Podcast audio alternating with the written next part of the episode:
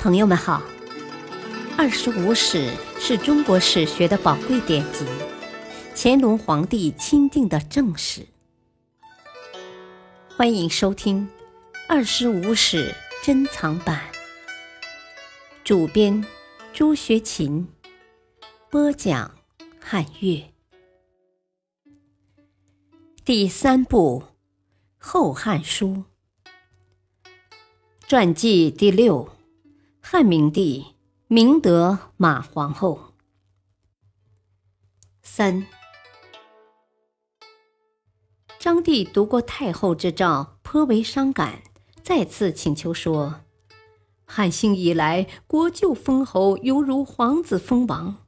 太后固然心存谦虚，但是为什么偏偏不让我对三位舅舅有所表示呢？况且魏魏年事已高。”两位校尉都身患重病，如果一旦有什么意外，岂不使我留下深深的遗憾吗？希望能选择吉日，尽快分封诸舅。马太后回答说：“当年窦太后想要封王皇后之兄丞相调侯周亚夫，称受高帝约束，无军功者，非刘氏不得封侯。”现在马氏无功于国，岂能与殷郭中兴之后相等呢？我常观察那些富贵之家，禄位重叠，反而会招致祸患。况且人们希望封侯，无非是想上奉祭祀，下求温饱。如今诸舅祭祀衣食均无不足，何必非要求一县之封呢？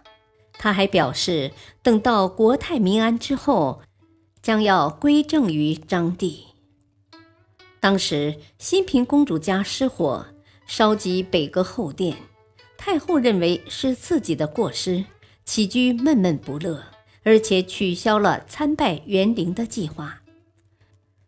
当初马太后祖母入葬，起坟烧高，太后提出批评。太后兄马廖等人立即削减，亲戚中凡谦逊而有异行者，马太后都好言夸奖，并赏赐官位钱物；如有过失，太后总是严厉批评。对那些车服华美而不遵法度者，太后一经发现，立即取消其外戚的身份，并遣送回乡。广平巨鹿。越城诸王车骑朴素，无金银饰物。张帝告诉太后，太后当即赐钱各五百万。因此内外风气大变，外戚之家谨慎行事，甚至超过明帝时期。太后在卓龙园中建起知事养蚕织布，太后本人也多次前往巡视。他和张帝从早到晚讨论政事，又教育那些年幼的皇子。他亲自讲授经书及自己的经历，气氛十分和谐。建初四年（公元79年），张帝封三舅马廖、马坊、马光为列侯，马廖等辞让，愿为关内侯。太后闻讯，深表不满。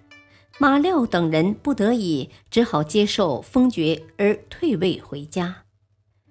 这年马太后患病，他一向不信巫祝，屡次进爵祷辞。六月，太后病逝，与明帝合葬于显节陵，时年四十余岁。平，明帝当政，尊奉建母之制。他推崇儒学，限制外戚，整饬吏治，安定民生，使东汉的各项制度更趋缜密，刘氏王朝的统治得到巩固。